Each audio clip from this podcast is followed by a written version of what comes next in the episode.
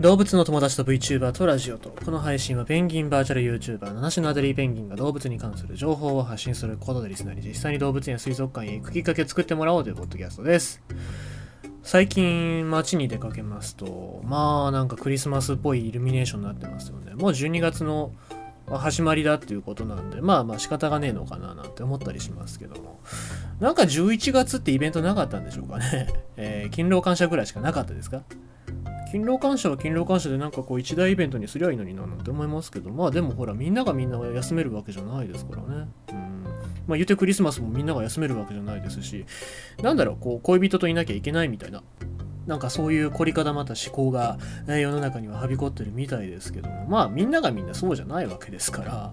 本当にもっと自由にね、楽しくやっていけばいいと思いますけども、まあまあでもなんかそういうイルミネーションになっていくのかななんて思いますが、あーななんかこうひねりが欲しいですね。もう毎年毎年この同じなんかキラキラで電気代がいっぱいかかりますから、あもう暖房代、しかもまたこれガス代とか、ね、光熱費が上がりますから、ちょっとなんか、本当は暖房とかの、その電気代にした方がいいんじゃないかななんて思ったりしますけども。はい。まあ、どうなんでございましょうかね。えー、まあ、楽しめる人は楽しんでいただきたいなと思います。でさあ、ということでございまして、今日のニュースも読んでいきたいと思いますが、あ今開いてた記事がなぜか、あの、グラドルのニュースになってますね。なんででしょうか。はい。あの、完全に今読むところを見失いましたが、あ、これですね。はい、読んでいきたいと思います。ペーパーハンター化を防げ、経験積む機会、企業で取り組みアプリ開発、鳥獣被害対策にも、若い世代を中心とする狩猟への関心の高まりから免許取得が増加する一方、実際には狩猟をしていないペーパーハンターも増える傾向にある。熊をはじめ深刻化する鳥獣被害対策として捕獲者の確保が課題となる中、企業など浅い経験経験の浅いハンターらに機会を与える仕組み作りが進んでいる。環境省によると、2019年の狩猟免許保持者は約計約21万5000人と10年間で約3万人増加。30代以下は09年、2009年の2倍を超える約3万人に上った。ただ狩猟に必要な登録をしている人はここ数年6割程度にとどまり活動していない人も多い。鳥獣による農作物被害に加え今年はクマが人を襲うケースも相次ぐ。狩猟管理学が専門の囲碁田、えー酪農学園大学酪農学園大学准教授は狩猟者の母数は増えているが熊などの捕獲には一定の技術がいるため若手ハンターの質を向上させることが必須だと指摘する。こうした状況を受け小田急電鉄は22年農作物被害に悩む農家と若手ハンターをつなぐ事業を開始。会員になると狩猟に必要な道具を借りることができるほか地元漁師らから指導を受けながら罠を設置するなど経験を積める。同社によると今年、えー今月14日時点で約270人が入会した。発案者の有田さん31歳は若い人に狩猟に関心を持ってもらうことで裾野が広がればいいと力を込めた。販路拡大への取り組みも進む。北海道上士幌町のスタートアップ企業ファントはハンターと飲食店をマッチングするアプリを開発した。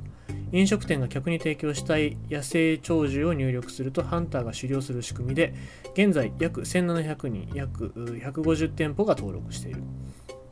同社は今年農家がアプリ上でハンターに直接捕獲を依頼できるシステムも開発。9月には札幌市内で実証実験を行い今後は他の自治体での活用も予定している。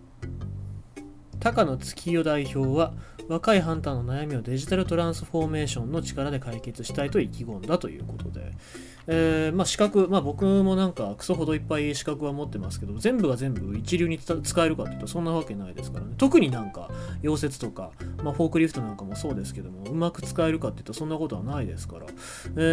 ーそういうところでやっぱり資格があるっていうだけじゃなくて技術の差っていうのもありますからね、まあ、ペーパードライバーっていうのが一番わかりやすいかもしれませんけども日常的に使ってないとかそういう趣味で取ったっていう人もいますからね狩猟免許に関しては。まあなので、あのーその狩猟者の免許数が増えるからといって、えー実際に実動できる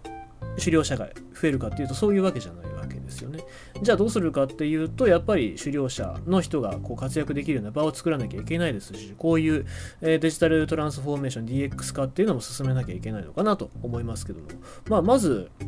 これ仕事として成り立たないんじゃないかなっていうのはありますよね。まあ本当にあの狩猟っていうのは別に家畜ではないですから取れない時は取れませんしその間仕事ができないんだったらば何もできないじゃんって話になりますのでまあ専任のハンターっていうのはできませんからねそう考えると狩猟者っていうのは増えにくい、まあ、仕事としては増えにくいんじゃないかなと思いますので何かねあの行政がもうなんだろう本当に役所の役員として雇うとかなんかそういう役割で、あの、やった方が僕はいいんじゃないかなと思いますますけどもねまあおそらく地域によってはそういう人たちいると思いますけども、この間、えー、OSO18 を仕留めたのもあの役所の方でしたから、まあ、そういう役割の方はいるのかなと思いますけども、なんかそういうところを増やしていってあげた方がいいのかななんて思いますね。